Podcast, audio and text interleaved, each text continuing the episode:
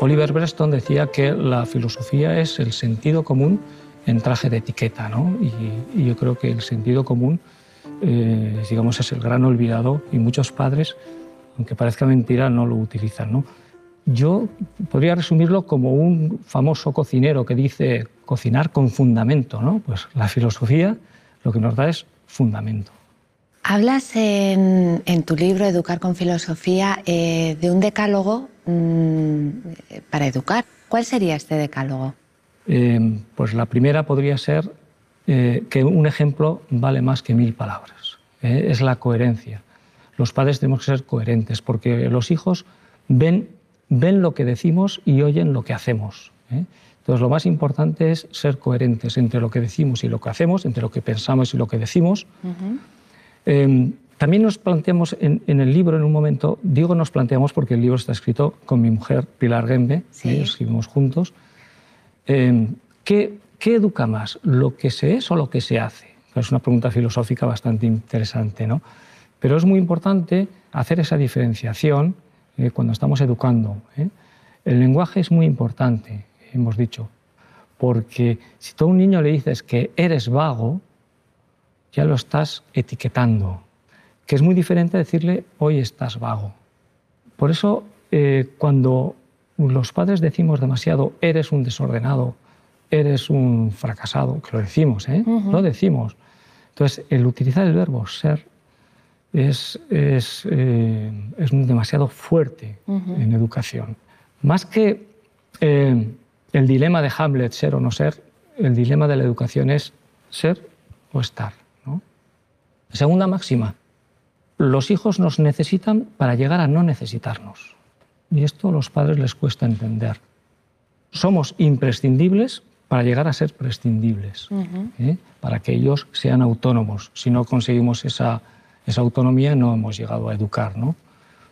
La tercera máxima podría ser, em, todos los padres quieren a sus hijos, es evidente, pero no todos saben quererlos. El darles todo lo que quieran, el mimarlos, el no dejar que, que tropiecen, etcétera, etcétera, eh, no es quererlos bien, porque no queremos su bien, queremos nuestra tranquilidad. ¿eh? La cuarta máxima podría ser el, mayor enemigo de la educación es la prisa. Tenemos que, siguiendo el ejemplo del, cocinero, ¿no? cocinar a fuego lento, no, no querer quemar, etapas. Eh, mi hijo tiene que ser el primero en leer, el primero en... No, tenemos que respetar esa evolución normal, natural de, la educación. No tenemos que forzar. ¿no? La quinta máxima eh, sería para extinguir una, una conducta, lo mejor es ignorarla. Es decir, los, los, los, niños lo que hacen es querer llamar la atención, nuestra atención. ¿no? Entonces, las típicas rabietas, sabes que la forma es de extinguir esa rabieta es ignorarla. Eh, la sexta máxima sería que toda ayuda innecesaria es una limitación. Es más fácil, lógicamente, hacerles la cama que hacer que se hagan la cama. Pero si conseguimos que se la hagan, no les estaremos limitando. ¿eh? La séptima máxima sería que nos tenemos que adecuar a las circunstancias, a la edad y al lenguaje del niño. ¿eh? Mm, tenemos que ponernos no a su nivel, sino en su nivel. No nos podemos poner a su nivel porque nosotros somos los que tenemos que educar, lógicamente, pero sí en su nivel. La, la educación es personalizada siempre, es de persona a persona. No podemos educar a granel. ¿eh? no es café para todos, sino cada hijo tiene sus circunstancias, cada hijo tiene, tiene su manera de ser, su manera de entender las cosas, etc. ¿no? La octava máxima podría ser que convertirnos los padres en, juguetes para los hijos, es decir, jugar con ellos. Recuerdo un anuncio de hace muchos, mucho tiempo que decía que a un niño estaba sacando los, los, los juguetes, los paquetes, y de repente encontró un palo, ¿no? un palo gritaba, ¿no? Entonces, sobre decir, ¿no? Abrir el regalo y decir, un padre, ¿no? O una madre para jugar, ¿no? necesitan jugar. Eh, la novela máxima, ¿eh? y penúltima máxima, sería que la educación necesita la mediación del afecto.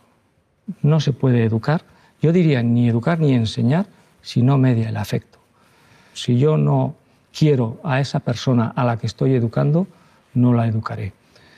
De hecho, cuando recordamos a los profesores, yo no hablo de educación de padres e sino de profesores, educamos a aquel que, que tuvimos una relación afectiva, ¿no? Nos dijo algo a nosotros, no a la clase, sino que una vez nos dijo algo personalmente a nosotros. Y la última, la décima, máxima, podría ser que ¿qué es lo más importante en la educación de los hijos? ¿no? Pues la respuesta sería la educación de los padres. En la época en la que estamos no vale con tirar de, ¿eh?